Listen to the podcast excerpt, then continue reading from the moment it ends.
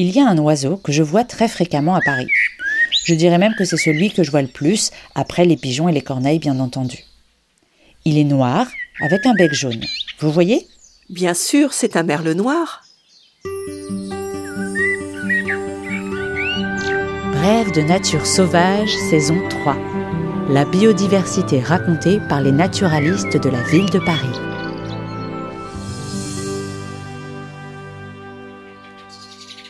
Solitaire, le mâle établit son territoire au cours de sa première année d'existence et le conserve sa vie entière.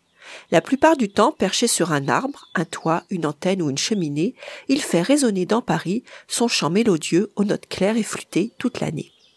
Chaque individu possède son propre répertoire et peut être facilement identifié par son chant par des oreilles exercées. Il chante au petit matin, au crépuscule, mais aussi la nuit son cycle est effectivement perturbé par la lumière de la ville, lampadaires, enseignes. Ce chant nocturne lui permet toutefois d'éviter les pollutions sonores urbaines qui empêchent toute communication avec d'autres congénères. Les merles des villes chantent plutôt le matin que les merles des champs.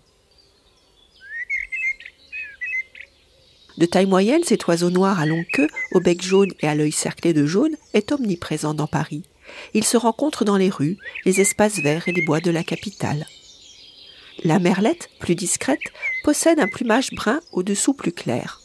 Et il mange quoi? Des graines? Le régime alimentaire du merle est varié, il mange de tout selon les saisons. Le merle noir parcourt les pelouses des espaces verts pour se nourrir.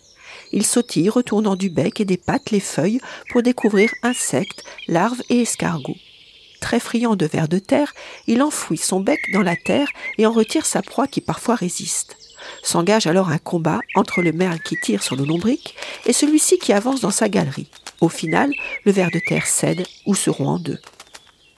Le merle noir consomme aussi les baies de sureau, cerisier, églantier, sorbier, ou gui, lierre. Il a pour principal prédateur le chat domestique, auquel s'ajoutent le renard, la fouine et les rapaces, comme l'épervier d'Europe, le faucon cresserelle.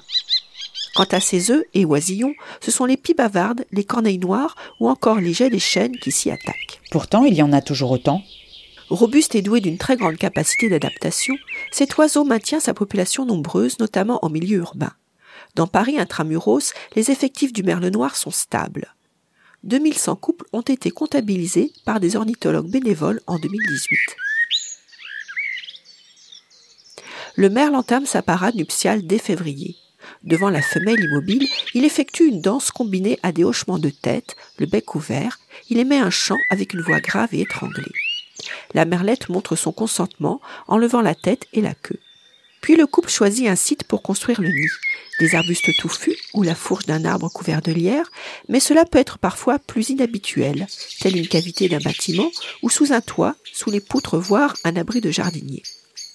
La femelle façonne une coupe avec de la mousse, de l'herbe, de petites racines et des brindilles qu'elle enduit côté intérieur de boue ou de feuilles boueuses. Le nid solidifié peut accueillir trois couvées dans la saison. Pendant ce temps, le mâle est là, attentif et prêt à défendre son territoire. Si un autre mâle se présente, il adopte des postures menaçantes. Une course brève vers l'intrus, la tête d'abord levée, puis penchée vers le bas, et au fur et à mesure la queue s'abaisse.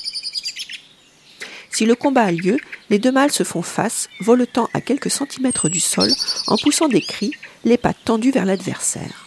Le combat, plutôt démonstratif, est de courte durée, expulsant l'intrus rapidement. Dans le nid terminé, la femelle pond trois à six œufs bleu-vert tachetés de brun rouge qu'elle couvre seule durant 12 à 14 jours. Pendant une quinzaine de jours, les petits sont nourris d'arthropodes par les deux adultes, des insectes et leurs larves, des araignées, mille pattes et autres cloportes.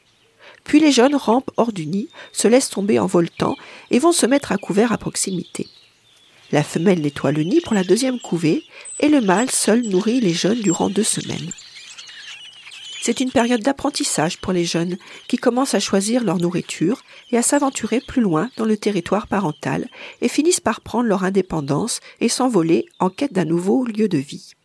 À Paris, la gestion écologique des espaces verts et des bois maintient des territoires de qualité pour la reproduction du merle. Aiguisons notre ouïe et ouvrons l'œil toute l'année dans la capitale, le merle noir chante et fréquente les pelouses des espaces verts en quête de son mets favori, le lombric.